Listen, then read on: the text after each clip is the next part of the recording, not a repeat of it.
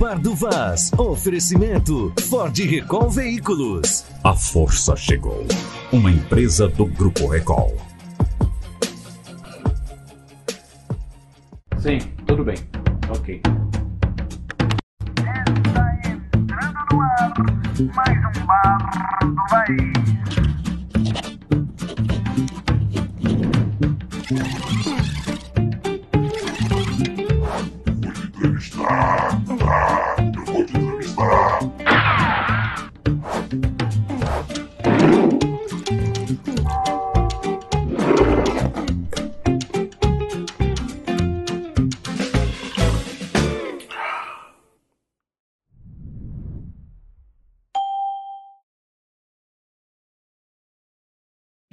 Aqui estamos nós com o Bar do Vaz. Hoje nós vamos falar de liberdade. Tem algo melhor do que liberdade? Não tem, né? Eu vou falar hoje com o juiz constitucionalista Jordani Dourado. Tudo bem, doutor? Olá, Como vai? Marcos, tudo bem? Estou feliz por alguém que tenha se interessado por nossa causa. Liberdade de imprensa, liberdade de expressão. É tão difícil a gente praticar isso? Não deveria ser, porque, como eu sempre digo, se você retira de alguém a liberdade para se expressar, você retira a dignidade daquela pessoa. Na realidade, o que é difícil é saber os, os limites, né? Sa- saber como resolver esses conflitos que acontecem quando você se expressa, você se manifesta e isso acaba ofendendo o outro direito, como a honra, como a imagem. É aí que nós eh, precisamos compreender muito bem o alcance da liberdade de expressão e o que está envolvido aí para resolver esses conflitos. Aonde é que está o erro? Eu roubei, fui preso, a imprensa divulgou. Porém, eu recorri na justiça e disse de que eu não poderia ter sido mostrado como ladrão. Quem errou? Quem divulgou ou quem foi preso? Veja, se, a- se o fato, né, se o fato ele é de interesse público, é um fato que em regra a sociedade tem é, interesse em saber que aconteceu, isso pode ser divulgado. A grande questão aí é saber o interesse público envolvido. Uhum. Se você entrar no- na- numa festa alheia, num churrasco alheio e for divulgar o que acontece ali, você está no âmbito privado. Mas o que acontece no âmbito público, ainda mais envolvendo aí prática de delito, como você colocou, isso aí a imprensa pode fazer sua cobertura sem nenhum problema. O senhor tem tido muitos processos, tem julgado muitos processos que fica sempre na dúvida com relação à denúncia e o que foi denunciado? Olha, eu, eu sou juiz do Juizado Especial Cível. Não Terceiro. fale de um caso específico para não Não, sim, sim, é só para delimitar É. em que área eu atuo. Todo dia eu recebo processo envolvendo problema relacionado à liberdade de expressão. E agora vai com internet. A internet é um fenômeno interessante. Antes as pessoas tinham mais timidez, né? Sim. Hoje todo mundo é filósofo, político, treinador, é tudo. Uhum. Né? Crítico de cinema. As pessoas hoje com internet, com celular, elas sentem compulsão em se manifestar. Não é só a imprensa, não. Hoje os grandes problemas que a gente enfrenta na justiça envolvendo liberdade de expressão é também em relação à pessoa comum, à pessoa É, é um povo. número limitado. Como é que vocês dão conta disso? Ou não dão? Não, tem que dar. Esses processos precisam ser julgados. Né? É, aumentou o volume, só que com o tempo a gente vai se especializando na matéria e consegue apreciar as questões com mais facilidade Uhum. e com mais rapidez. É por isso que eu provoco tanto esse debate aqui no Acre sobre liberdade de expressão e de imprensa. Isso precisa ser debatido, precisa ser estudado, as pessoas precisam compreender como é esse fenômeno. A, a rede social, principalmente o Facebook, que é o mais popular, geralmente soltam coisas sem checagem da informação. Uhum. E quem está cometendo crime em caso daquilo não ser verdade? Quem publica, quem repica, quem leu ou só quem deu a informação para frente? Essa é uma pergunta excelente e é exatamente sobre isso que eu vou falar também no curso né, sobre liberdade de expressão. Veja, em primeiro lugar, você falou do Facebook. Uhum. Facebook é uma. Que é o mais popular. É, é uma plataforma que dentro do marco civil da internet ela é considerada um provedor de aplicação de internet, certo? O Facebook, em regra, ele não produz conteúdo. Ele recebe conteúdo Isso. dos usuários. E ele não tem um dever de monitorar previamente o que é inserido na plataforma. Agora, a partir do momento em que um conteúdo criminoso ou ofensivo for inserido no Facebook, aí você tem alguns mecanismos, se você for ofendido, para retirar esse conteúdo.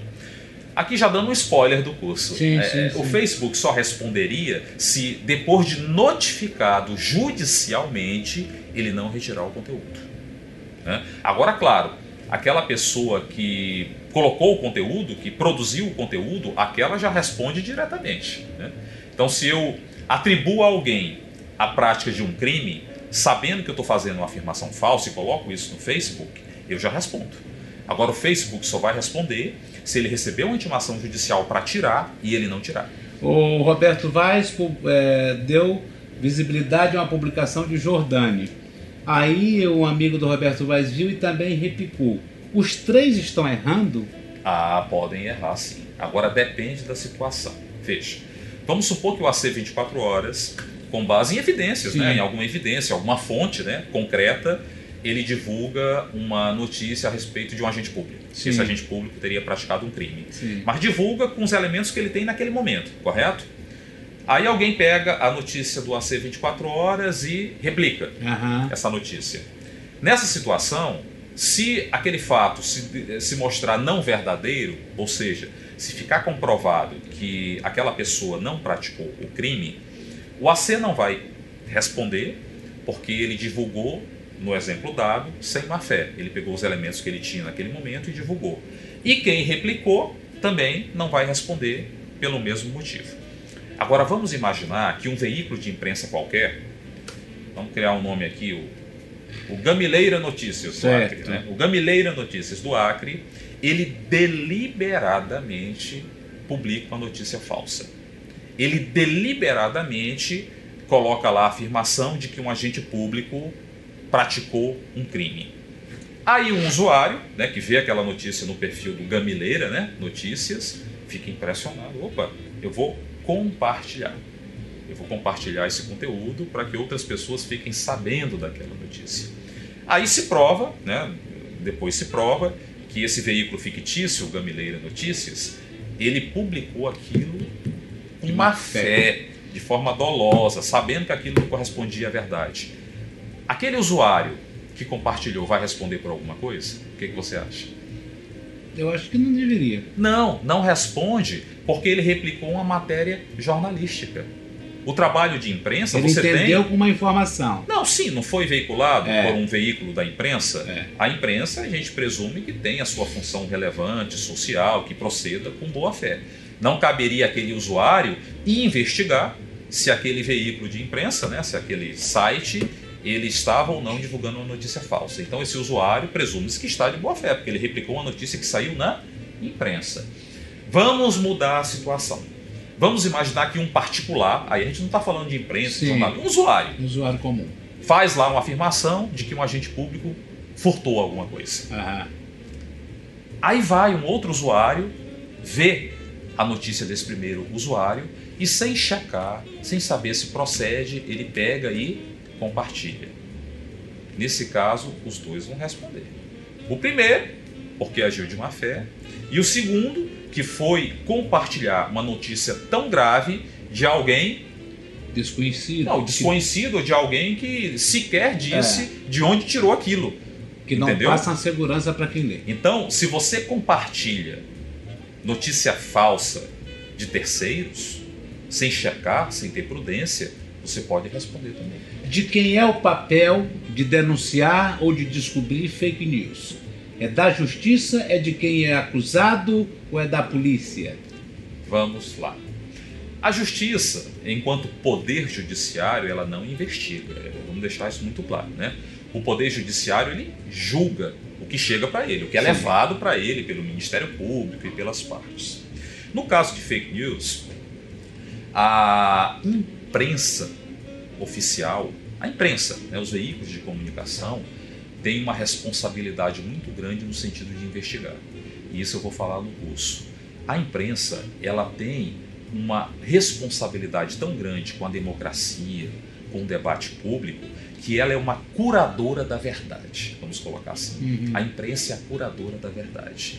Então, toda vez que um fato de grande repercussão, um fato, enfim, né, que cause espanto, ele for noticiado por alguém, cabe à imprensa a responsabilidade de verificar se aquilo procede ou não. Ela tem essa responsabilidade.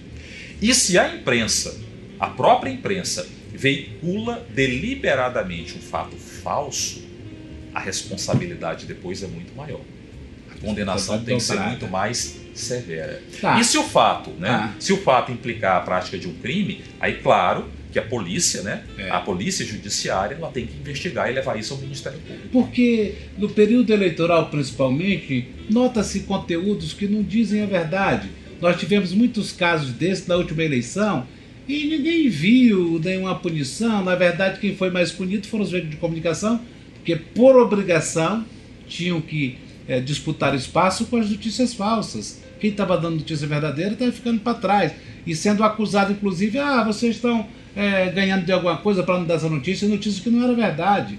Vocês viram isso? Sim, veja, há muitas representações e há muitas denúncias em apuração pela Polícia Federal, pelo Ministério Público Eleitoral. Agora, certos casos demandam uma investigação e a gente sabe que investigação demanda tempo. Sim. Às vezes, aquele usuário que divulgou notícias falsas é um usuário difícil de ser localizado porque ele usou um pseudônimo, aí você tem que é, é, requisitar registros de conexão, de aplicação de internet para saber quem foi. né? Eu vou falar disso também Aham. no curso.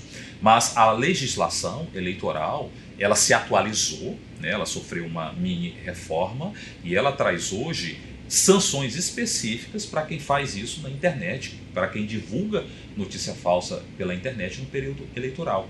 Você sabia que na legislação eleitoral, na lei das eleições, tem um crime específico para quem contrata pessoas para atacar a honra de, candidatos? Tem um crime específico para isso no artigo É. 57. Então veja que a, noti- a- a Justiça Eleitoral e o Congresso estão correndo atrás do fenômeno. É porque o fenômeno, Vaz, é muito dinâmico, né? Sim. Todo dia surge uma coisa nova na internet, é, é. im- impressionante. Você descobre uma fraude, descobre uma prática ilícita, aí a engenhosidade do mal é tão grande que já aparece outro no dia seguinte e a gente sempre vai correndo atrás. É, é tão complicado porque eu me lembro é, de que o Moro é, ficava criticando esse negócio de informação e o pessoal dizia que ele vazava informação e de- deu aquele telefonema do Lula com a Dilma e agora foi denunciado de que ele fazia uma composição de informação com o Ministério Público Federal e acabou sendo divulgado uma conversa dele, algumas conversas dele sobre a Lava Jato. Você acha que o vazamento da- dessa Lava Jato vai prejudicar a operação em si? Em relação à imagem da, da Lava Jato, não há como se falar que houve um arranhão, sim. Porque, veja, a Lava Jato ela tem muitos detratores, correto? Uma operação importante, uma operação muito relevante para o Brasil, mas ao mesmo tempo ela tem muitos detratores. Ela recebe muitas críticas, inclusive de abusos e ofensas a direitos fundamentais. Perfeito. A partir do momento em que surge uma desconfiança em relação à operação proveniente de conversas do, do hoje ministro da Justiça com o, o procurador Delanhol, é, esse discurso contra a Lava Jato ele acaba ganhando um impulso, corpo, entendeu? Então veja, é muito delicado. Eu não tenho condições de dizer se o processo vai ser ou não anulado, eu nem posso dizer isso. Eticamente, o senhor como juiz, Ah, sim. Aí a gente pode. Aí, O senhor pode eu- comentar eu alguma fico, coisa? Fico, eu Pode. fico mais é, tranquilo. Veja, é, em relação a um processo que está em tramitação, é claro que o juiz conhece o, o membro do Ministério Público, ele conhece os advogados, todo mundo atua aí na mesma área e as pessoas se conhecem, isso é normal. Mas não se deve não se deve ter uma proximidade muito grande quando se tem um processo específico. Ou seja, é, se eu conheço o promotor que atua num processo em que eu trabalho, eu posso até ser um amigo dele, não Sim. um amigo íntimo, posso ser amigo, né? A gente pode conversar sobre outras coisas, mas ninguém vai ficar é, conversando fora dos autos é, sobre o que fazer no processo, É, sabe? É, do ponto de vista ético, não é não, não é, não é muito é, correto. seria Você tipo tem que manter uma né? imagem. É, eu não estou dizendo que houve, Aham. mas você tem que manter uma imagem de imparcialidade, você tem que manter uma postura de imparcialidade, sobretudo numa situação tão complexa, tão ruidosa e tão impactante como uma operação Lava Jato da vida, né? Então, repito, não sei se vai dar. um ex-presidente, né? É.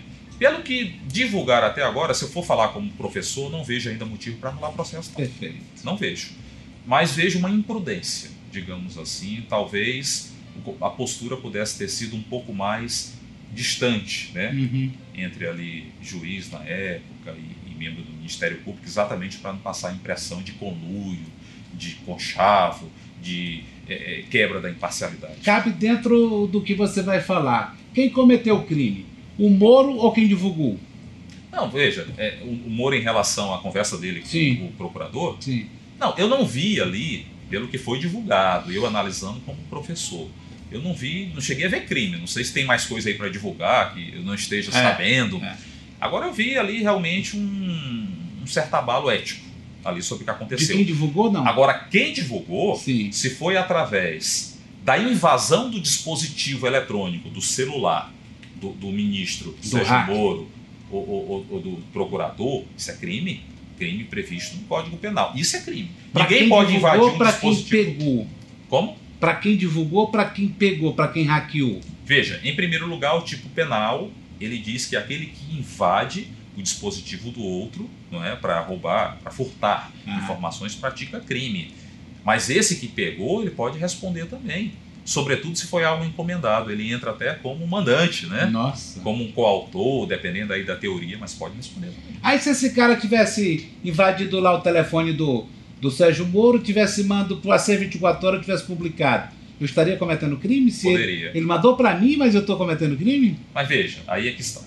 É, a imprensa, ela tem limites legais Sim. também, correto?